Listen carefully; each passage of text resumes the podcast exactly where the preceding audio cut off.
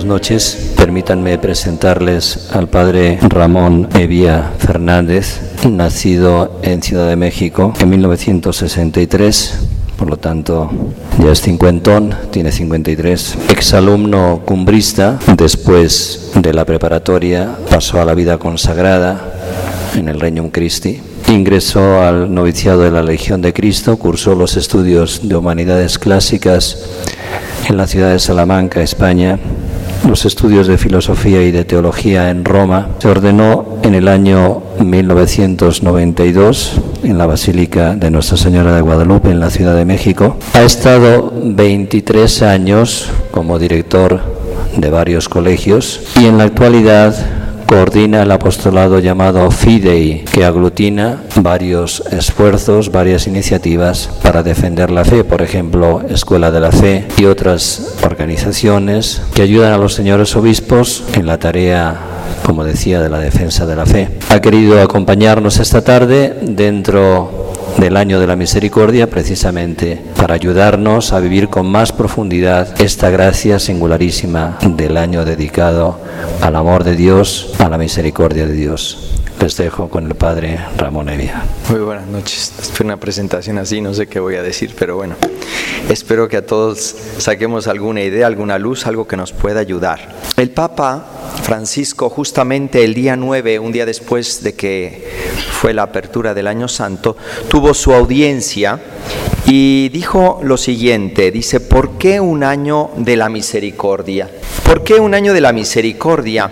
Dice, la iglesia tiene necesidad de este momento extraordinario. No digo sería bueno para la iglesia este momento extraordinario. No, no. Digo, la iglesia tiene necesidad de este momento extraordinario.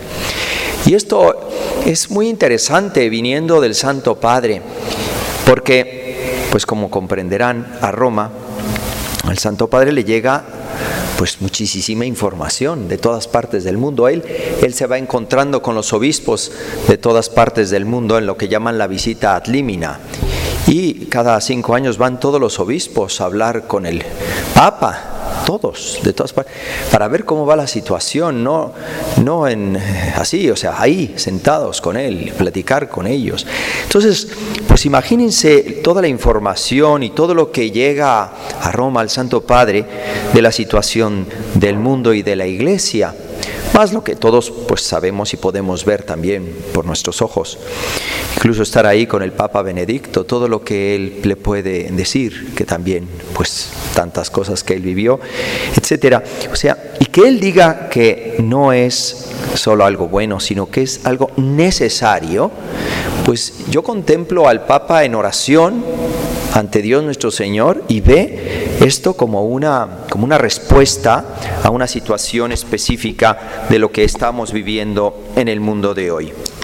Dice, en esta época de profundos cambios, la iglesia, y en ese sentido, la iglesia no es un ente, sino somos cada uno de nosotros, los cristianos, estamos llamados a ofrecer nuestra contribución peculiar, o sea, nos toca dar nuestra parte. Y dice aquí que lo que nosotros tenemos que hacer es hacer visibles los signos de la presencia, de la cercanía de Dios. O sea, le urge al mundo sentir la cercanía del Dios amor. Esto es lo que le urge al mundo. Y toda la estructura de la plática va a ser esta, lo que viene aquí dice, primero contemplar la divina misericordia.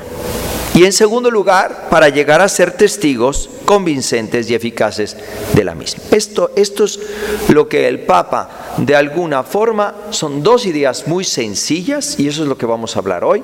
Primero, la contemplar la misericordia y luego eso que implica para nosotros. Es el mismo esquema, al menos que yo saqué de la bula si bien están reordenados algunos números de otra forma, pero eh, para recalcar estas dos ideas, contemplar la divina misericordia para ser testigos. Primero, dirigir la mirada a Dios, dice Padre misericordioso, y en segundo lugar, dirigir la mirada a los hermanos necesitados de misericordia. Esto es un poquito lo que, lo que el Papa nos invita. Ahora, cuando habla de celebrar este año santo, dice que lo importante en esta misma audiencia de la que les estaba yo hablando, el 9 de, de diciembre, dice que es un momento de este año, un momento privilegiado para aprender y a elegir lo que a Dios más le agrada. Porque dice que el problema del mundo, y ahí lo resume más adelante, dice, el jubileo será ese tiempo propicio, ese tiempo propicio para que la gente siente el amor de Dios. ¿Por qué? Porque dice, la raíz, en la raíz, perdón, del olvido de la misericordia, ahí está el amor propio. Y ese es verdadera el problema de fondo, el amor propio, eh, que no, lo, no viene en la bula. En la bula es una respuesta a este análisis que se ve que el Papa ve del mundo y entonces convoca el año de la misericordia. Pero en esta audiencia, justo un día eh, después de que lo abrió, nos explica eso. Dice, la búsqueda, exclusiva de los propios intereses, de placeres y honores unidos al deseo de acumular riquezas, mientras la vida de los cristianos se disfraza a menudo de hipocresía y mundanidad. Todas estas cosas son contrarias a la misericordia. Los actos movidos por el amor propio, que hacen que la misericordia sea algo extraño en este mundo, son tantos, esto es una, me impactó mucho lo que dice ahí, son tantos y tan numerosos, dice que con frecuencia ya no somos ni siquiera capaces de reconocerlos. O sea, el egoísmo ya es tal que ya ni nos damos cuenta. Y como, ni, ni como un límite ni como pecado. Y dice, he aquí y por eso quise empezar esta charla con, con esto. Dice, he aquí el por qué es necesario reconocer, ¿verdad? Este año de la misericordia. Y porque es necesario entonces que ya todos volvamos a caer en la cuenta de que somos pecadores y que nos tenemos que abrazar a esa divina misericordiosa y luego, divina misericordia, y luego ser nosotros a su vez misericordiosos. Dice, Señor, dice que hermosa oración, Señor, yo soy un pecador, yo soy una pecadora, ven con tu misericordia. Esta es una oración bellísima, es una oración fácil de recitar todos los días, todos los días. Señor, yo soy un pecador, Señor, yo soy una pecadora, ven con tu misericordia. Deseo que este año santo a cada uno nos ayude a experimentar esa misericordia de Dios, primer punto, para ser testigos de lo que a Él más le gusta, que es la misericordia. Y concluye esa audiencia con una frase que me gustó mucho, porque si se dan cuenta en pocas palabras, entonces el Papa presenta una problemática. Esto es muy interesante porque la bula, como les digo, no viene. Por eso es que lo he incluido al inicio de la presentación de la bula, porque nos ayuda a entender que entonces el Papa pone el año de la misericordia como una cosa necesaria que da respuesta y solución al problema del mundo de hoy. Y entonces concluye, por eso, esa audiencia diciendo lo siguiente. Es de ingenuos creer que esto pueda cambiar el mundo. Es de ingenuos creer que esto pueda cambiar el mundo. Y dice, sí, humanamente hablando, es, no solo ingenuo, dice, es de locos. Dice, pero lo necio de Dios es más sabio que los hombres y lo débil de Dios es más fuerte que los hombres. Entonces él ve que aquí está la solución de tantos problemas del mundo de hoy. Y claro, se ve, es algo tan sencillo que uno dice, ay, pero ¿cómo? Pues sí, así, con esto. Entonces por eso es que el Papa convoca. Creo que es interesante, por eso lo quise comenzar esta charla con esta introducción, ya que en la bula, como digo, no, no presenta el por qué eh, va a abrir un año mm, el Papa de la Misericordia. Bien, ahora vamos a meternos ya a la bula en cuanto tal. Eh, y luego un documento que salió posterior al mismo. Vamos justamente a ver los dos temas. Contemplar la misericordia y luego hay que vivir esa misericordia. Entonces, es un esquema más sencillo, así se nos queda grabado, ¿no? O sea, por lo menos que al final, cuando salgan de aquí, vimos dos puntos. Bueno, primero vimos por qué el problema se llama egoísmo del, del hombre que nos ciega y que a veces ni nos damos cuenta que somos egoístas y por eso el mundo va como va. Y entonces dice, necesitamos la misericordia. Entonces lo primero, vamos a contemplarla y segundo, para poderla vivir. Y por eso el eslogan será misericordiosos como el Padre, que es el resumen perfecto de lo que el Papa quiere. Entonces tengo que conocer la misericordia del Padre para yo luego poderla vivir. Muy bien. Entonces primero contemplar. Y aquí dice en el número 2, contemplar para dejarnos sorprender por la misericordia de Dios. Y yo quisiera recalcar las palabras dos, contemplar y la segunda, dejarnos sorprender. Contemplar es oración, es un tipo de oración. La contemplación es, yo me pongo a ver algo, una verdad, un hecho, y por verlo me, me, conmueve o me sorprende, o hay, hay una reacción. El problema de nuestro mundo de hoy es que no tenemos tiempo de contemplar, porque tenemos prisa, vivimos muy rápido. O sea, eh, no llego a la plática y luego no puedo pasar la tarjetita, ya me decían la tarjetita. Entonces es muy complicado, o sea, es correr, correr, todo es así, no se puede vivir, todo es correr, siempre vamos tarde. Y, y esto es, nos lleva a no poder contemplar. Porque contemplar implica detenerse. ¿Cuándo fue la última vez que te sentaste en una silla a contemplar un atardecer? ¿Y qué vas a hacer? Nada. Voy a ver un atardecer. En paz. No, es que eso no es posible. Tenemos tantísimas cosas que hacer que no hay tiempo. Lo más que nos sentamos es a ver la televisión, pero ahí hay mucha acción. No hay mucho así de contemplar. De hecho, en la televisión dicen que una imagen que dura más de cuatro segundos la denominan cámara fija. Más de cuatro segundos, cámara fija. O sea, no aguantamos más de cuatro segundos. Y, entonces, por eso hay, la primera palabra es contemplar. Miren, si esto fuera sencillo, el Papa no habría hecho el año de la misericordia. Habría dicho la jornada de la misericordia. Pues en un día, ¿no? Rápido. 365 días, ¿para qué tanto? hay muchos eventos en la iglesia que llaman jornada, jornada de juventud, jornada, jornada, jornada es un día. En un día, ¿qué te parece si nos escabechamos el tema? Lo vemos, Dios es misericordioso, ser misericordiosos, hemos acabado y ya. Pues no, lo hizo un año. Eso quiere decir, y dice que lo primero hay que contemplar, porque lo que quiere es que profundicemos en primer lugar qué es la misericordia. Claro, en esta charla yo voy a tratar de resumir un poquito lo que ahí dice, pero no basta. Tenemos que orar, contemplar. Y eso implica dedicarle tiempo. Venir a la capilla, pasar aquí al Santísimo, en su casa. Hay que, para contemplar hay que aislarse, hay que ponerse en un contexto de oración. ¿Y qué es lo que vas a ver? El amor de Dios. Y Él nos pone pautas de qué vamos a ver, ahorita lo vamos a repasar. Pero como digo, no basta una plática. Si fuera así, habría mandado jornada y todo fácil.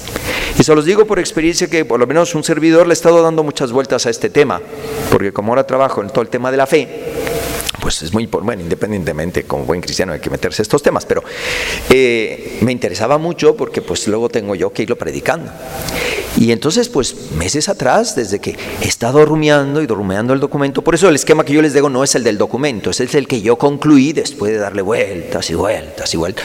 Dice, pues estos son dos cosas, esto y esto. Y lo primero es contemplar, para dejarnos sorprender. O sea, cuando tú estés contemplando esto del amor de Dios y de repente digas, wow, o sea, o la expresión que quieras, ya contemplaste, ya te cayó el 20, ya comprendiste. Y esto de verdad no es de un día para otro, es una gracia y es un don. Y por eso hay que pedirlo. Señor, ayúdame a descubrir tu misericordia. ¿Qué es la misericordia de Dios? Porque si no, no puedo yo practicarla. Primero tengo que conocerla para luego poderla practicar. Y es importante, dice esto el Papa, porque la iglesia es auténtica y será creíble cuando con convicción hace de la misericordia su anuncio. Pero claro, hay que entrar en el misterio de la misericordia de Dios, contemplando a Jesucristo, para luego de ahí predicarlo y vivirlo. Dice, no nos cansemos, que es la segunda parte, será de ofrecer misericordia y ser pacientes en el confortar, perdonar. Por lo tanto, contemplamos, primer punto, para ser misericordiosos como misericordioso es el Padre. Entonces, misericordia, contemplar. Entonces viene un, primero un resumen. Misericordia, esta palabra. Dice, es una palabra que nos revela, claro, brevemente, ¿no? El misterio de la Santísima Trinidad. O sea que nos hemos quedado igual, porque es un misterio. Pero por eso hay que meterse a meditar.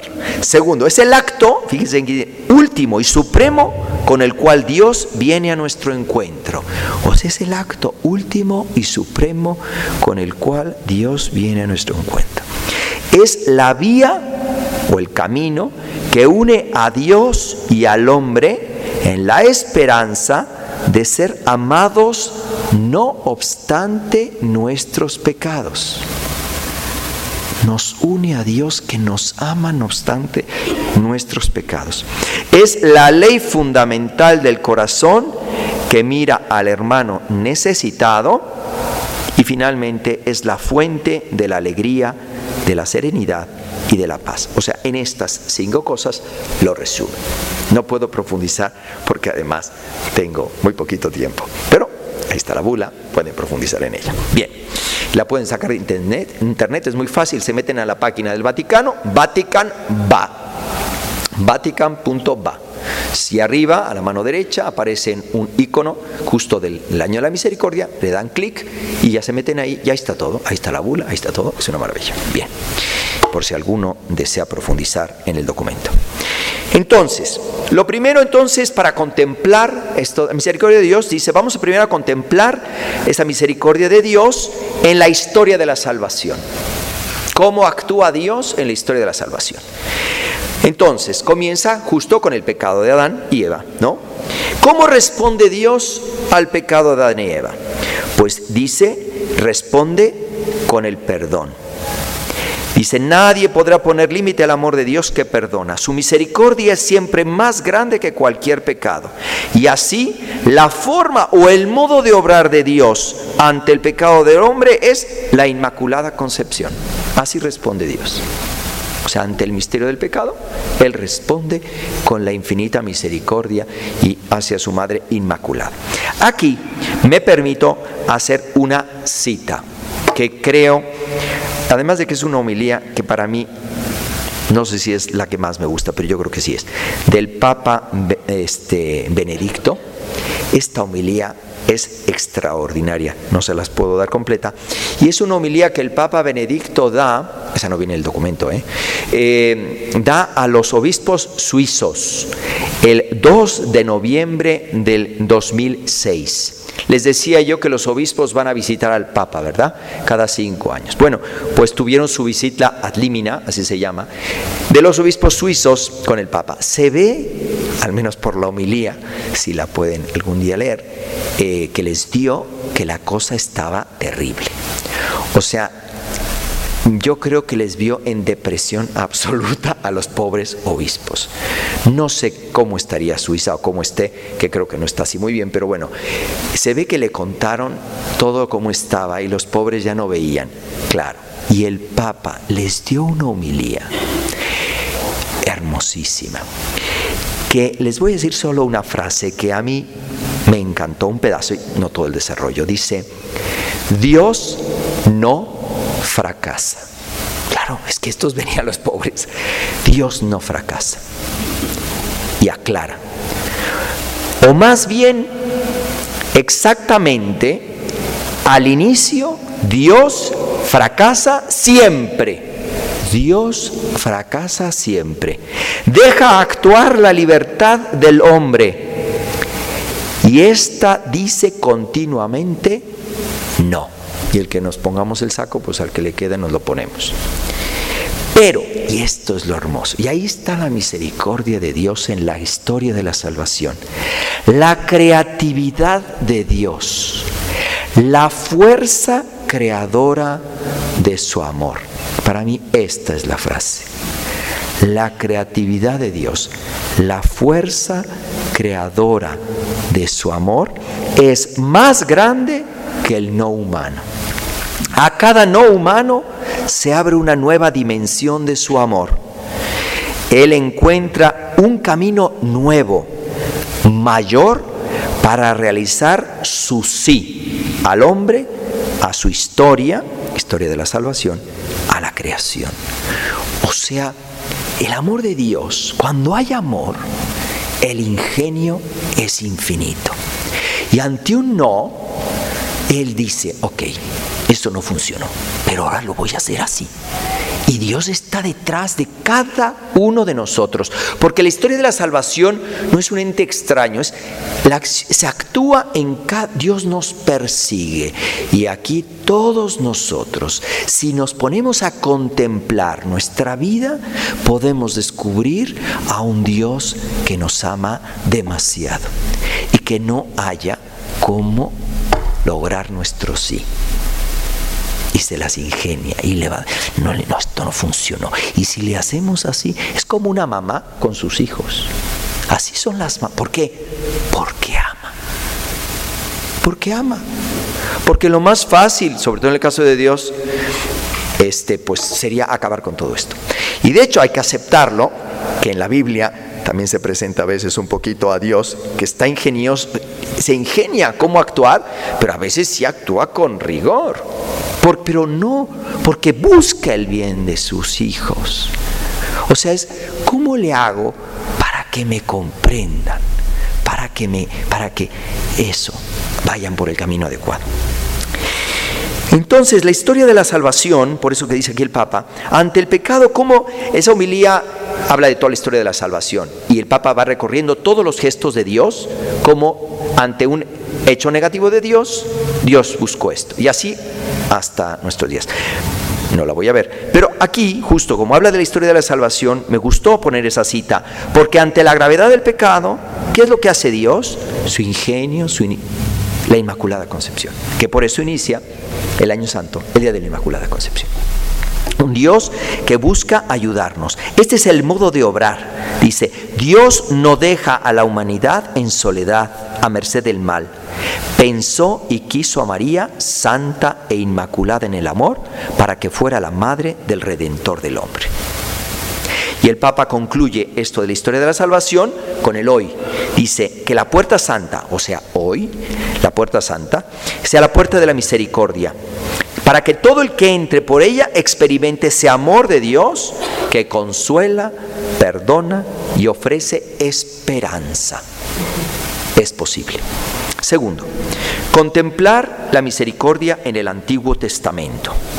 El Antiguo Testamento define a Dios como compasivo y misericordioso, lento para enojarse y generoso en el amor y en fidelidad. O sea, Dios se revela en la Sagrada Escritura, en el Antiguo Testamento, como compasivo y misericordioso. Dice lento a la ira, no dice que no se enoja. Porque como digo, a veces sí, hasta, hasta Dios le hemos colmado la paciencia, ¿no? También nos pasa a nosotros alguna vez, ¿no? Nos colman la paciencia. Pero sí es verdad que ante la ira, dice que la, la ira de Dios dura un instante y su misericordia es eterna, es eterna, es eterna. Esto es en el Antiguo Testamento. Dios revela su omnipotencia sobre todo en la misericordia. Su misericordia no es una idea abstracta, es una realidad concreta en la cual revela su amor como un padre o una madre que se conmueve en sus entrañas por su hijo. Su bondad prevalece por encima de un castigo. Por eso es paciente y misericordioso. En el Antiguo Testamento especialmente lo podemos ver en los salmos. Los salmos. El salmo, por ejemplo, 103, nos habla que perdona todas tus culpas, cura todas tus dolencias, rescata tu vida del sepulcro, te colma de gracia y de misericordia. El Salmo 146, por citar algunos, ¿eh? ahí pone más. Libera a los cautivos, abre los ojos a los ciegos, levanta al caído, protege a los extranjeros, sustenta al huérfano y a la viuda, ama a los justos y entorpece el camino a los malvados. Eso también es por amor. ¿Cuántas veces Dios nos ha puesto trabas, íbamos directos a ejecutar a alguien, por decir algo, y no llegué? Pues fue Dios que con su infinita misericordia dice, ¿cómo le hago? no? O sea, entorpece el camino a los malvados. Y es una bendición de Dios y que el Señor nos entorpezca muchos caminos para que no metamos la pata donde no queremos meter. Y eso es por puro amor de Dios. Luego dice el Salmo 147, dice así, sana los corazones afligidos, venda sus heridas, sostiene a los humildes y humilla a los malvados hasta el polvo. esto estuvo duro. Pero eso también es por misericordia, porque busca el bien de sus hijos. Por eso concluye muy hermoso con el Salmo 25, acuérdate Señor de tu misericordia y tu amor que son eternos. Antiguo Testamento. Cortito y next. Nuevo Testamento. Entre el Antiguo y el Nuevo Testamento hay un puente que los une y es el Salmo 136. El Salmo 136 es un salmo muy interesante porque es justo la historia de la salvación. Y va contando, ¿hizo esto Dios? Porque es eterna su misericordia. Y luego hizo esto, porque es eterna su misericordia. Y luego aquello, y porque es eterna su Entonces va diciendo todo porque es eterna su misericordia. Es un, es un estribillo que se repite y se repite y se repite. Y va diciendo toda la historia. Entonces, es el puente porque Jesús oró con este salmo. Justamente él, antes de su pasión y muerte, saliendo de las, la última cena, reza este salmo Jesucristo. O sea, recuerda que toda la acción de Dios a lo largo de los siglos es porque es eterna su misericordia. Y aquí me permito, no lo dice el Papa, un paréntesis, pero yo les invito a que contemplen, lo primero dijo el Papa es contemplar, ¿verdad? La misericordia. Y para no contemplarla allá, no sé dónde, cada uno, yo les invito a que contemple su vida a la luz de la misericordia de Dios, desde que eras niño hasta hoy. Y yo les aseguro que se van a impactar, porque le van a pedir a Dios, Señor, ayúdame a descubrir tu misericordia en mi vida. Y van a descubrir ese Dios que está más cercano de lo que nos pensamos donde ahí estuvo Él, aquí actuó Dios en mi, en mi vida, en mi familia, etcétera. Con cosas, como dicen los matrimonios cuando se van a casar, prósperas y adversas. Pero en todo eso, ahí se ve, ahí estuvo Dios. Lo que pasa es que también es una realidad que cuando uno está en lo adverso, por si hay alguno que aquí está en lo adverso, no, cuando estás en lo adverso no ves nada. Pero ya cuando te alejas y después de lejecitos dices, mira, qué sabio es Dios, cuánto me quiere. Porque Dios ve toda mi vida. Yo veo este pedacito. Ya ves, nos ahogamos aquí. Pero Él dice, y si supieras, pero mira, vas a llegar acá. Y es, tenemos que tener fe para descubrirse acción amorosa de Dios acción amorosa de Dios en nuestra vida. Eso no lo dice porque estamos contemplando ese salmo, pero es aplicarlo a nuestra vida.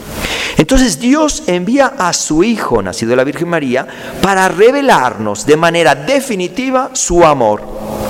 De esta forma, la plenitud llega con la venida de Jesucristo, cuya misión, dice el Papa, es descubrirnos, revelarnos el misterio del amor divino. Dios es amor ya no hay duda. Son, y esto no en teoría, con signos muy concretos. Jesucristo es misericordioso con pecadores, con pobres, con excluidos, con enfermos, con los que sufren. Lo que movía a Jesús en todas las circunstancias de su vida era la misericordia. Lee esto es precioso. Leía el corazón de sus interlocutores y respondía, fíjense, a sus necesidades más reales. Esta frase a mí me gustó mucho. Porque a veces si le pedimos a Dios, oye, concédeme esto, y Dios no te lo concede. No, no, espérate. Respondía a sus necesidades más reales. Es que tú eso no lo necesitas, lo que necesitas es esto. Porque Él va a buscar mi bien. Y ese es Jesús que lo dice, leía el corazón de sus inter de aquellos y de hoy. Y respondía a sus necesidades más reales. Sentía compasión. ¿Cuántos milagros hizo Jesucristo? Todos porque sentía compasión. Nunca se hizo un milagro a sí mismo. Siempre era, veía a alguien, veía algo, se le movía el corazón y le extendía una mano. Veamos ejemplos que pone el Papa. La viuda de Naín, pobrecilla, con su hijo ahí muerto. Y va y tiene compasión cuando la ve a esta pobre madre sufriente y le devuelve a su hijo resucitado. Y no la conocía, cruzaba, pero vio una necesidad y se mueve a compasión. Compasión, padecer con la persona que está porque se le mueve el corazón. Si nuestro problema es que nuestro corazón está petrificado, ya no nos hieren las cosas. Ante el endemoniado, liberado, igual, le invita a anunciar que Dios le ha tenido misericordia. Ante Mateo, y el Papa lo hace a propósito. Pone Mateo, ¿por qué? Porque él se identifica mucho con la vocación de Mateo, al grado de que su eslogan de su es justamente en su escudo es miserando adque o sea, ve a Mateo. ¿Quién era Mateo? Mateo, digo, no tengo nada en contra si hay alguien aquí presente, recaudaba impuestos. Es que no conozco a mi público. Entonces, si alguno recauda impuestos, no hay problema. Cumpla su deber. Pero la verdad es que no tienen buena fama. Y entonces, pues nada, ¿no? Entonces, eso era él. Un pecador fatal.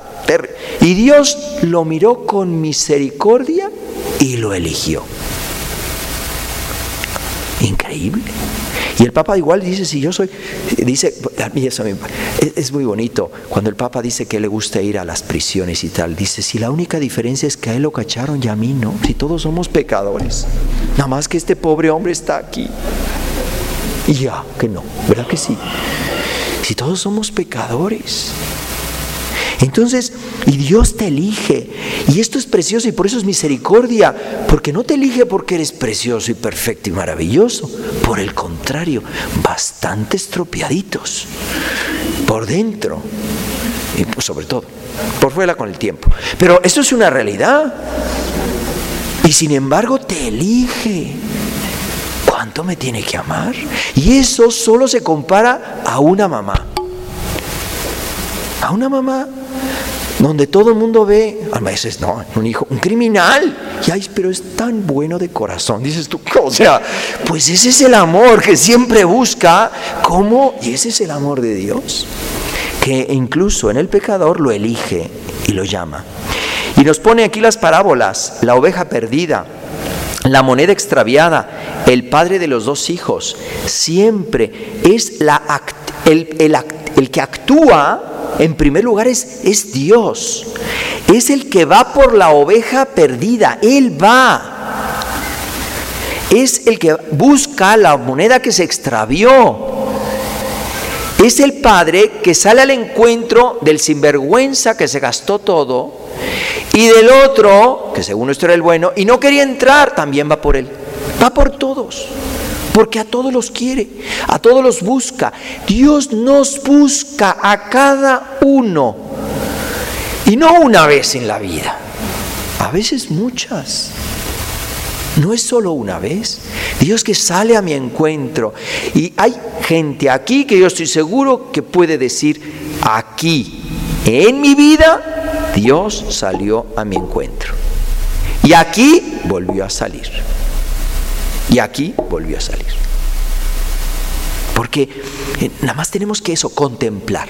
Porque si no contemplamos, caminamos, vamos de largo, no vemos nada. No es ver, es mirar. Y mirar implica detenerse. A veces cruzamos por flores en un campo muy bonito, un jardín, lo que sea. ¿Cuándo fue la última vez que te detuviste ante una flor y dijiste, oh, esto es increíble? Los pétalos, todo es que es fabuloso. Eso es contemplar, es detenerse. Y necesitamos detenernos a contemplar el amor de Dios, que es así, con estas características que nos revela la Sagrada Escritura, porque la Sagrada Escritura nos ayuda a conocer a Dios, a este Dios que es amor, pero no un amor general, es un amor muy concreto con estas, con estas cosas muy específicas. Por lo tanto, la misericordia es la fuerza que todo lo vence, que llena de amor el corazón del hombre y que consuela con el perdón. Y en ese momento, cuando ya está así todo ya álgido, no impactando, el amor, la contemplación de este amor muy grande, dice, en ese momento llega Pedro, Pedrito, San Pedro, y le dice, oye Jesús, ¿y cuántas veces tengo que perdonar a mi hermano? No, hombre, y le salió con la Maravillosa respuesta que todos conocemos. Hasta 70 veces 7. Se ve que San Pedro puso cara, ¿no? Como los niños, como diciendo, ¿cómo? Entonces le dio la anécdota y le contó la parábola. Y le contó una parábola, la famosa parábola de que llegó aquel siervo con el rey y le dijo, el rey vino, el rey lo mandó a llamar, le dijo, oye, me debes mucho. Entonces, ¿sabes qué? Como no me pagas, en este momento a la cárcel. Tú y tu familia los voy a vender como esclavos y aquí arreglamos este problema. Y este hombre dijo, pero te lo suplico, te prometo que sí te voy a pagar. Dame otro plazo. Y el rey se conmovió, se conmovió y dijo, híjole, sí, me pasé. Tienes razón, no, sí, mira, tranquilo. Te perdono la deuda no solo, y le debía mucho. No solo le dijo, va, págamelo cuando puedas. No, le dijo, ¿sabes qué? Tienes razón. Borrón y cuenta nueva.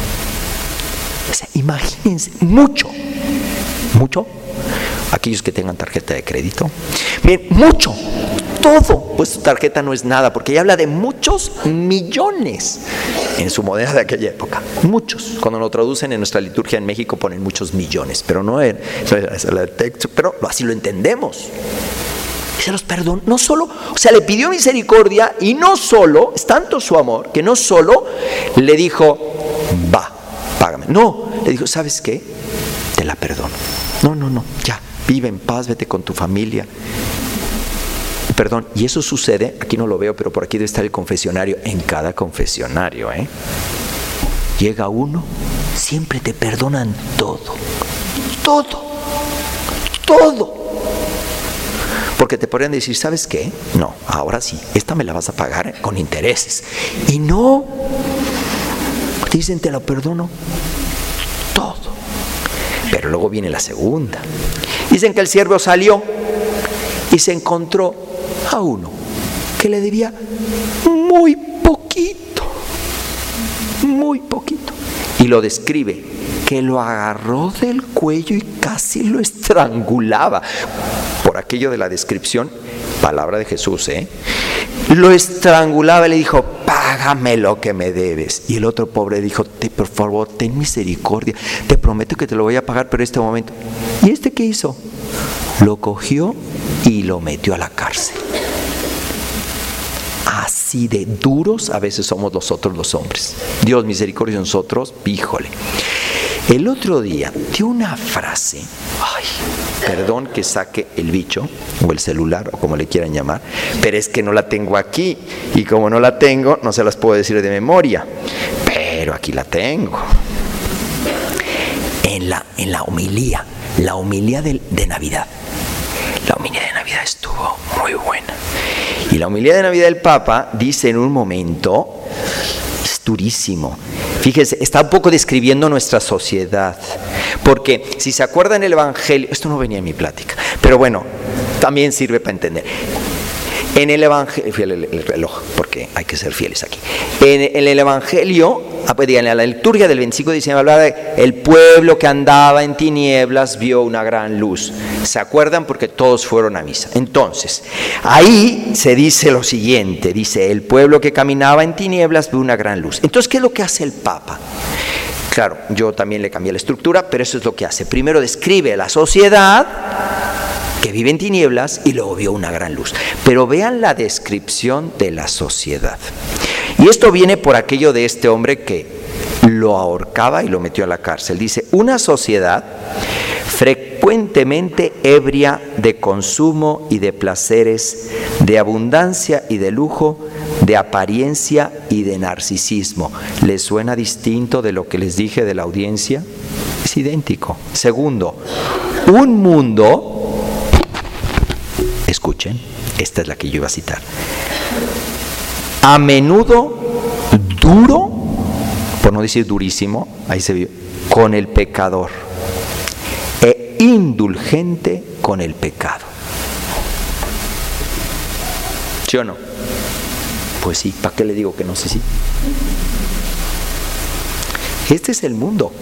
Y tres, una cultura de la indiferencia con frecuencia termina por ser despiadada.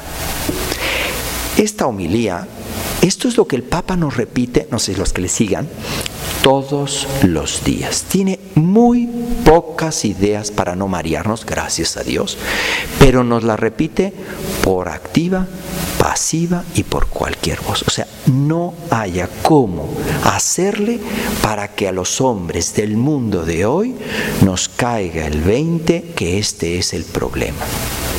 Si ustedes vieron el mensaje de Cuaresma del año pasado, todo giraba en torno al tema de la indiferencia. Somos tan indiferentes a lo que pasa a nuestro alrededor. Y esto es, esto es muy duro. Esto es muy duro. Corre, Ramón. Va. Entonces, ¿esto a qué venía? Ah, a que el otro no lo personó. O sea, duros con el pecador, pero indulgentes con el pecado. Bien. Y Ali dice, ¿no deberías también tú haber... Entonces, claro, lo mandó llamar el rey y le dijo, oye, eres un sinvergüenza, yo te perdoné todo. Y este que te debía nada, ¿y tú cómo actuaste? Y claro, entonces lo puso en su lugar y lo mandó a freír espárragos. Y entonces, claro, quedó clarísimo. ¿No deberías tú también haber tenido compasión de tu compañero? Y entonces concluye el Papa. Por lo tanto, y este es el momento, la misericordia no es solo el obrar del Padre. Jesús la convierte en el criterio para saber quiénes son realmente sus verdaderos hijos. Y aquí, como ven, estamos un año para meditarlo y ver esto. Dice, es el criterio de credibilidad de los cristianos, de nuestra fe. Vivir de misericordia porque a nosotros en primer lugar se nos ha aplicado la misericordia. Para ser capaces de misericordia, tenemos por lo tanto, y ahí concluye el Papa Perfecto, recuperar el valor del silencio para escuchar y meditar la palabra de Dios. O sea, cierra con lo que empezó. Contemplar. Y contemplar implica silencio, oración rumiar, darle vueltas a estas ideas, tomar el Evangelio, ver la misericordia encarnada en Jesucristo. ¿Y ahora yo qué? Contemplar la misericordia de Dios para asumirla como propio estilo de vida. Concluye, es todo un programa de vida comprometedor, rico de alegría y de paz. Está genial. Bueno, yo lo disfruté muchísimo. Y entonces, entonces dice, en resumen, la misericordia en la Sagrada escritura es, nos indica el actuar de Dios hacia nosotros, afirma su amor, lo hace visible y tangible.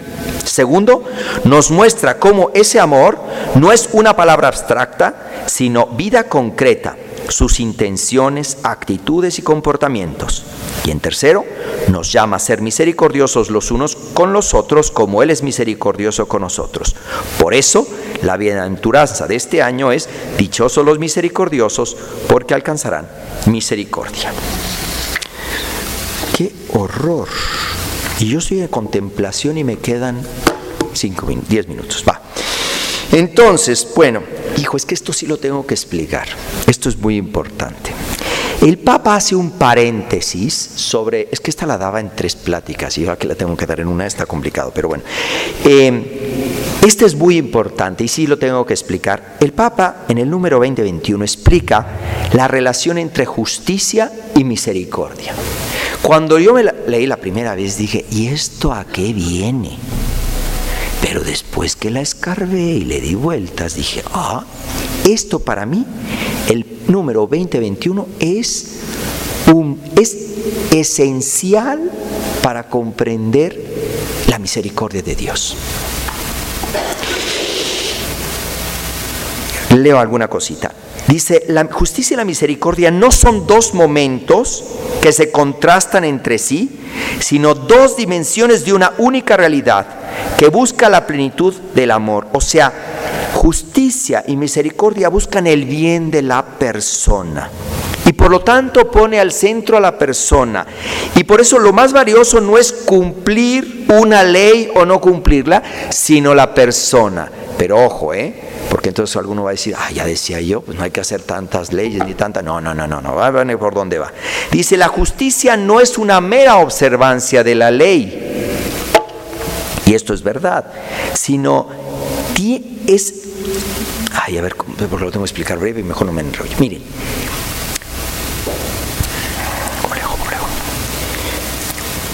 O sea, allá. La justicia no es venganza. Porque para nosotros, ah, justo que lo crucifiquen. ¿No? Esto es la justicia nuestra. La justicia en Dios no es esa. Él no quiere, dice perfectamente Ezequiel, por mi vida, oráculo del Señor, yo no me complazco en la muerte del malvado, sino en que el malvado se convierta de su conducta y viva. Convertíos, convertíos de vuestra mala conducta. Y ahí es cuando ya te das cuenta que actúas por misericordia. Porque a veces yo puedo ser duro, pero estoy buscando la conversión de este y de verdad busco su bien. Mi intención profunda es quiero su bien. Y otros lo que quieren es que lo encarcelen. Ahí no hay misericordia. Entonces esa, esa, no es justicia. Justicia para Dios es justificar. O sea, hacer que esta persona sea mejor porque la quiero. Por eso lo perdono. O sea, no es un Dios barco. No, dice muy bien, dice aquí, no significa restarle valor a la justicia. Quien se equivoca debe expiar la pena, pero este no es el fin, meterlo a la cárcel, sino el inicio de la conversión del que experimenta la ternura del perdón. Cristo crucificado es el juicio de Dios sobre todos nosotros y sobre el mundo. Por eso este número es muy importante, porque la misericordia no es un Dios barco. Porque muchas veces la misericordia tiene, al menos reflexionándolo, ese cariz como Dios te perdona todo. Pero es un Dios te perdona todo como, no te preocupes, te lo van a perdonar. Eso no es misericordia. Misericordia es busco tu bien.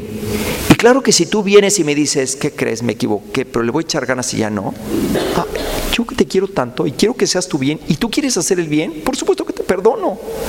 Porque me importas tú y entonces me olvido de tu pasado porque quiero tu bien. Y si tú quieres ser bueno, eso me llena de felicidad porque es lo mejor para ti, no para mí, para ti. Entonces, misericordia no es ser barco, misericordia es esa justicia, esa justicia que es, no quiero la muerte del pecador, sino que cambie de conducta y viva. Y corremos. Segundo punto, para anunciar la misericordia y vivirla. Voy muy rápido. En primer lugar, esto dice, es lo que tiene que caracterizar a la iglesia de hoy. Dice, la acción pastoral, eso nos toca a los sacerdotes, pidan por nosotros, por favor. Y yo no sé si ustedes se han fijado, el Papa trata muy distinto a las personas. Yo ya me lo caché. Mire, por eso hay gente que no lo entiende, porque el otro día me encontré con uno que de verdad dice, no, mira más, ¿y este? Parece un transatlántico, ¿no? Un barco transatlántico. O sea, no, es que fíjese cómo trata distinto. Los más alejados y tal, es un bombón y buena gente y tal. Y a los más cercanos, cuanto más cercanos, o sea, ya te acercas a los curas, no nos, y a los obispos, nos pone pintos barridos y regados. Porque ese está, y ese sí lo supones. Pero los, los dejan, no, vente tú tranquilo. No, pero los que están bien, nos pone, por eso dice aquí lo primero, la acción pastoral. Nos pone pintos a todos los curas. Tienen que ser, tienen que tener ternura. Híjole, tenemos que aprender a ser tiernos. Bueno, pues vamos a ver. Así. Y así nos dice. Ya veo a los obispos, le dicen que tengan olor de oveja. Mm. Así les dijo, los quiere ahí. No, no, si, si nuestro Papa es bien exigente, con los, cuanto más lejos, más bondadoso, pero con los de acá muy exigente. Quiere que vivamos nuestra fe en lo fundamental. Hacernos cargo de las debilidades y dificultades de nuestros hermanos, pero también a todos los cristianos. Y si ustedes hoy están aquí, están llamados a lo mismo. Tener un amor compasivo y misericordioso, que es el signo de la credibilidad. Anunciar la misericordia de Dios. Salir al encuentro. La nueva evangelización, dice, tiene que estar llena y exige un lenguaje y gestos, lenguaje y gestos que transmitan misericordia, que toquen el corazón. Eso es muy difícil. Señor, tócales el corazón porque uno no sabe cómo tocar el corazón. Que motiven a reencontrar el camino con el Padre. Y dice, hermoso, donde quiera que haya un cristiano, todos deben encontrar un oasis de misericordia. Un oasis de misericordia. O sea, vivimos en un desierto de misericordia. Y la gente cuando se un cristiano dice, ay, qué persona más buena, le importo, quiere mi bien. Eso es misericordia. Es maravilloso. Que Dios nos lo conceda a todos en este año. Como saben, es a 50 años del concilio y recalca algunas ideas, como cuando se abrió el concilio, el Papa Juan 23 dijo, la iglesia prefiere usar la misericordia y no la severidad. Quiere ser madre amable, benigna, paciente, llena de misericordia y de bondad para con sus hijos separados de ella. De todos los de lejos, venga, tranquilos, no pasa nada. Papa Pablo VI. reprobar los errores, ya vimos que eso también es misericordia, porque lo exige la caridad y la verdad. Pero con las personas solo invitación, respeto y amor. Dice que los años que vienen ahora estén llenos de misericordia. Seguir saliendo al encuentro de cada persona con bondad, con ternura, que a todos llegue, a creyentes y a lejanos. Hacer la experiencia, este es muy importante, de abrir los ojos y el corazón a las miserias del mundo, cuantos viven en las periferias, despertar nuestra conciencia, examinarnos y ser y ver si vivimos o no como discípulos de Jesucristo. Esto es muy exigente. Rompamos juntos, dice el Papa, la barrera de la indiferencia que reina campante. Miren, lo que nos pasa, me gustó mucho y le recomiendo el mensaje de la cuaresma del año pasado, porque habla de este tema de la indiferencia. Y ahí el Papa explica, en pocas palabras, la indiferencia llega un momento donde estamos saturados llega un momento que es como una autodefensa. Vemos tantas cosas que es tanto que nos como que nos bloqueamos. Es como cuando hay mucho ruido y los, y los oídos nos ayudan. Hay mucha luz y se cierran. Es como una autoprotección. Pero nosotros como cristianos no podemos permitir la indiferencia. No podemos. O sea, hemos hecho callo. Si alguno trabaja con palas y eso, sabe de qué se sirve. Los jardines, ahí estaba. ¿Por qué? Llega un momento donde se hace como un guante y ya no sientes, ya no sientes. Entonces tenemos que tener un corazón que sienta. Yo siempre recuerdo una anécdota, ahora que el Papa habló, que diga, el Padre Herrero habló de, que estuve en Salamanca. Recuerdo, en una ocasión estábamos viendo un noticiero, hace un montón de años, en España. Y tenía a mi izquierda un sacerdote muy santo que había entrado a la congregación desde niño, desde los 11 años. O sea, eso le trajo una maravilla, que sus ojos eran sanos, limpios, no habían visto tanta cosa que luego nosotros vemos. Y entonces yo estaba a su lado. Y en las noticias se les ocurrió poner una noticia que era cómo castigaban a los traidores en Sudáfrica. Y nos lo filmaron, y ahí lo veías. Les ponían una llanta, los tiraban al suelo y les prendían fuego. En ese momento, el bruto del padre Ramón se quedó, dijo, qué horror. Pero el de mi derecha gritó, gritó. Y ese día yo dije, aguas, ya hiciste callo. Ya hicimos callo. Vemos, a ver, van a las noticias y vemos cada cosa. ¿Y qué haces? Callo. ¿Por qué? Porque no puedo hacer nada. Me sobrepasa. Entonces, entonces el Papa dice en ese mensaje, y me ayudó mucho, ¿eh? esto se los paso por si les sirve. A mí me ayudó, comenzando por mí. Dice, si no puedes hacer nada, reza. Y me ayudó. Ahora me la vivo rezando. Claro, más de lo que ya rezaba. Porque es que ahora ves las noticias. ¿Y saben qué hago? Un Ave María. Cada vez que oigo una cosa, que no sé dónde, es que están lejos de aquí. Pero ya no puedo ser indiferente. Entonces, si yo oigo eso, mira, yo no puedo hacer nada. Pero me, yo en mi silencio, por dentro, me echo mi Ave María que veo a alguien en la calle, a veces le puedo tener una mano, le doy una... Pero ¿qué puedes hacer? Realmente nada. Te sobrepasa. Me echo mi Ave María. Además de lo que intento hacer como hombre y como sacerdote. Pero o no nos sobrepasa. Conozco mamás que sus hijos ya les sobrepasan. Ya, ya, o sea, ya, ni, ya igual, ya están aturdidos. Pues reza por él. Ah, no es mala idea, ¿verdad? No. Sí, ya sabían eso, ¿no? Que las mamás de hoy ya no rezan por culpa del celular. ¿Cómo? Sí, porque antes, cuando salíamos de casa a una fiesta, la mamá, así decían, se quedó con el Jesús en la boca. Así se decía. Ahora las mamás ya no, porque lleva el celular. Y entonces le hablo, le digo, ¿y cómo estás? Le dice, bien. Y le creen. Y entonces ya se arregla el problema. Entonces, no, hay que rezar.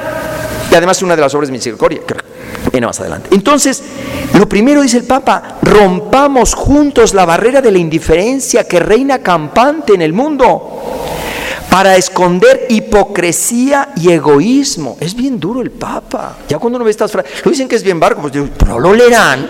Yo leo esto y digo, pues de barco no tiene nada. Dice, esa indiferencia que humilla, esa costumbre que anestesia y ese cinismo que destruye. Es duro. Y entonces dice, acerquémonos nosotros que sientan nuestro calor, nuestra amistad, nuestra fraternidad. Por favor, no olviden redescubrir y reflexionar sobre las obras de misericordia corporales y espirituales. Por ahí hay un tríptico que no sé dónde está, que luego les enseño. Pero si me dan uno, se los agradezco para explicarles. Y así me ahorro este tiempo. Bueno, entonces ahí están las obras, todos nos las sabemos, ya saben, siete y siete. Siete obras corporales, siete espirituales. Dar de comer al hambriento, dar de beber al sediento, vestir al desnudo, acoger al forastero, vestir al... No, este no es. Pero no se preocupe, ahorita consigo otro. Este es otro, el que yo estoy preguntando. Ahora se los enseño. Este está muy bueno, eh, por cierto. Pero aquí viene. Ahora les explico el que, una cosa que se me ocurrió hacer, por aquello que me dedico a la evangelización. Gracias. Entonces, eh, acoger al forastero, asistir a enfermos, visitar a los presos y enterrar a los muertos. Hay que irle poniendo palomitas este año, ¿eh? Todas, por lo menos una vez. Una al menos, ¿no? Digo yo. A ver cuál te gusta. Pero una cada mes. Luego, obras espirituales. Dar consejo a quien lo necesita. Enseñar al que no sabe. corregir al que yerra. Y aquí el problema es dejarse corregir. Eso es a veces más difícil. Pero bueno, consolar al triste, perdonar las ofensas, soportar con paciencia las personas molestas. En otro dice, soportar con paciencia los defectos del prójimo. Y esto comienza en casa, con los de siempre. Es donde más cuesta. Porque, hombre, los defectos del prójimo que vive en China, oh, qué maravilla. Viera cómo lo soporto, pero el de aquí, el que está a mi lado, híjole, pero no se dará cuenta. Así somos. Pues es una obra de misericordia. Rogar a Dios por vivos y difuntos. ¿No, no sabes qué hacer? Reza, reza. Finalmente, concluye, seremos juzgados en el amor. El Papa siempre repite que todos tenemos que meditar mucho San Mateo capítulo 25, es el juicio final. Hemos dado de comer al hambriento y de beber al sediento, hemos, sido hemos acogido al extranjero y vestido al desnudo, hemos dedicado tiempo a acompañar al que estaba enfermo o prisionero, hemos ayudado a alguien a superar la duda, que hace caer en el miedo y en ocasiones es fuente de soledad. Hemos sido capaces de vencer la ignorancia en la que viven millones de personas, sobre todo los niños. Hemos sido cercanos con quien estaba solo y afligido. Hemos perdonado a quien nos ofendió y rechacemos y rechazamos cualquier forma de rencor u odio que conduce a la violencia. Hemos tenido paciencia siguiendo el ejemplo de Dios que es tan paciente con nosotros. Hemos encomendado al Señor en la oración a nuestros hermanos y hermanas. En cada uno de estos pequeños está presente el mismo Cristo.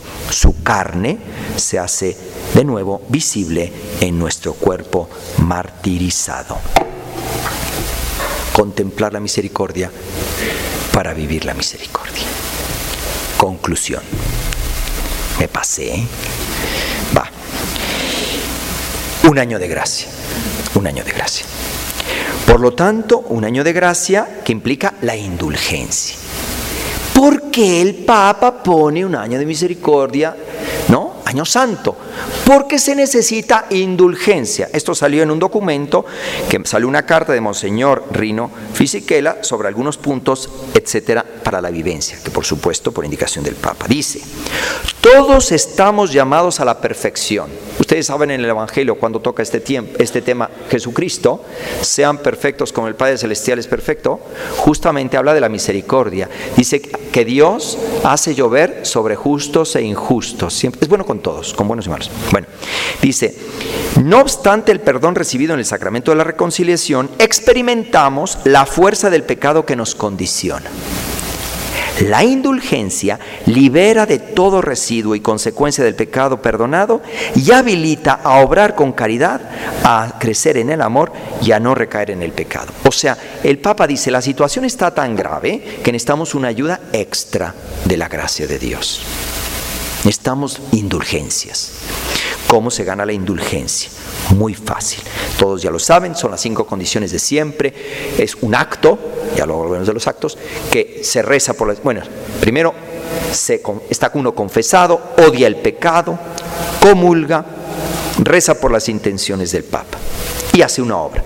Que la, la del año santo es cruzar una puerta. Más fácil no se puede. Porque sí se pueden ganar indulgencias durante todo el, aunque no sea año santo, rezar el rosario en familia, venir a media hora de adoración, pero oye, cruzar una puerta, o sea, pues sí, así de fácil, cruzas la puerta santa y ya. No se puede, ¿no? O sea, eso es todo. Y no sé cuántas puertas santas hay aquí en, en Saltillo, pero debe haber varias, porque los obispos han puesto varias. Aquí hay tres, ya me soplaron por ahí, tres. Pues busqué una y ya. Entonces es muy fácil. Ahora, pero el Papa que es muy consciente, dice entonces, hay que, ¿cómo se puede ganar esto? También practicando una obra de misericordia y las otras cuatro que les expliqué. Ah, pero cuando cruza la puerta santa sí le agregó una, ya me acordé, que cuando uno va a la iglesia, entra, dedica un momento a meditar sobre la misericordia. Ya entendimos por qué, porque a base de la contemplación de la misericordia de Dios vamos a aprender a ser nosotros misericordiosos. Eso sí se le agregó. Luego, otras formas, practicar las obras de misericordia. Tú practicas una obra de misericordia, con las otras cuatro intenciones ganas. Los enfermos, los enfermos, personas ancianas o solas, cuando vivan su enfermedad y su sufrimiento unidos al Señor. Los presos, esta me conmovió, cada vez que cruzan la puerta de su celda. Qué impresión, ¿no? Con una intención de cambiar su vida y ser buenos. El aborto, el drama del aborto, todos los sacerdotes lo pueden perdonar. Entonces, y se ganan para uno mismo o para los difuntos. No se pueden ganar para el vecino. Él se la tiene que ganar o ella se la tiene que ganar. Pero para difuntos y para uno mismo se pueden ganar una cada día. Bien, concluyo. Como les dije, yo me dedico a la evangelización, tengo estos apostolados, están en todo México, Sudamérica, poco Estados Unidos y África se forman catequistas, formadores de catequistas, y también tenemos evangelizadores que dejan su trabajo para dedicarse a la evangelización. Ellos ayudan a los sacerdotes, sobre todo diocesanos, bueno, pues es a los que se dedican más bien, no sobre todo, ayudan solo a los sacerdotes diocesanos, eh, sobre todo en comunidades rurales, donde un sacerdote a veces tiene 30 comunidades y es imposible que se dé abasto. Y entonces uno de los feligreses deja su trabajo y se dedica a ayudar al párroco y nosotros les buscamos un sustento para que pueda seguir eh, ayudarle al sacerdote y pueda, él vive desde algo, ¿no? tiene una familia. Y entonces, son los evangelizadores. También se tiene el Instituto DAR, ayudamos a las monjas en su formación espiritual. Y también tengo Águilas Guadalupanas, que es una consagración a la Santísima Virgen de Guadalupe de jóvenes de 13 a 29 años, por aquello de jóvenes, pero es que bueno, 29. Es que ahora la juventud se ha alargado. Entonces, eh, eh, hasta ahí. Y entonces hicimos para evangelizar este tríptico que lo están repartiendo los evangelizadores en las comunidades donde ellos están, porque esto te ayuda a recordar que es el año de la misericordia. Entonces está el Señor de la Misericordia, aquí te recuerdan las obras de misericordia espirituales, aquí las corporales, ¿no? Aquí está eh, el año santo, el, el, el, el, perdón, el logotipo que es el Padre. ¿Se acuerdan la parábola del Hijo Pródigo que lo cargó, etcétera? Esta es nos recuerda que todos tenemos que, que diga, perdón, del, buen samaritano, es lo recogió, etcétera, como nosotros tenemos que ser buenos samaritanos, samaritanos unos de otros, es las fechas del 8 de diciembre al 20 de noviembre de 2016. Esta oración es una oración que el Papa acaba de poner para el mensaje de la juventud de este año, eh, de Sor Faustina, muy bonita sobre la misericordia. Y en la parte de atrás está justo los requisitos para ganar la indulgencia, siempre, ¿no? Ya saben que en la parte de atrás, en el reverso, vienen las instrucciones. Entonces aquí en la parte de atrás viene cómo ganar la indulgencia y abajo una oración muy típica del Señor de la Misericordia que es la coronilla del Señor de la Misericordia que se recomienda, muchos la rezan a las 3 de la tarde. Abajo están nuestros datos, 365 días de misiones por los evangelizadores de tiempo completo y si alguno nos quiere ayudar esto. Yo les he dejado de estos por si alguno quiere, puede llevarse uno más, este, pero prefiero uno porque tengo que para muchos lugares, pero bueno, si alguno necesita alguno más, tal. Y le pido si nos pueden dar una limosna, se agradece, no sé, 20, 50, 100 pesos, no sé. El que más pueda, más se agradece, es para la evangelización. Y pues nada, les agradezco su presencia, la paciencia y que de verdad Dios nos conceda contemplar la misericordia para ser misericordiosos como el Padre. Que Dios les bendiga. Vamos a acabar con una Ave María. Padre, Hijo, Espíritu Santo, amén. Dios te salve María, llena eres de gracia, el Señor es contigo. Bendita tú eres entre todas las mujeres y bendito es el fruto de tu vientre Jesús. Santa María, Madre de Dios, ruega por nosotros pecadores, ahora y en la hora de nuestra muerte. Amén. En el nombre del Padre, del Hijo y del Espíritu Santo. Amén. Que Dios les bendiga a ustedes y a sus familias. Muy buenas noches.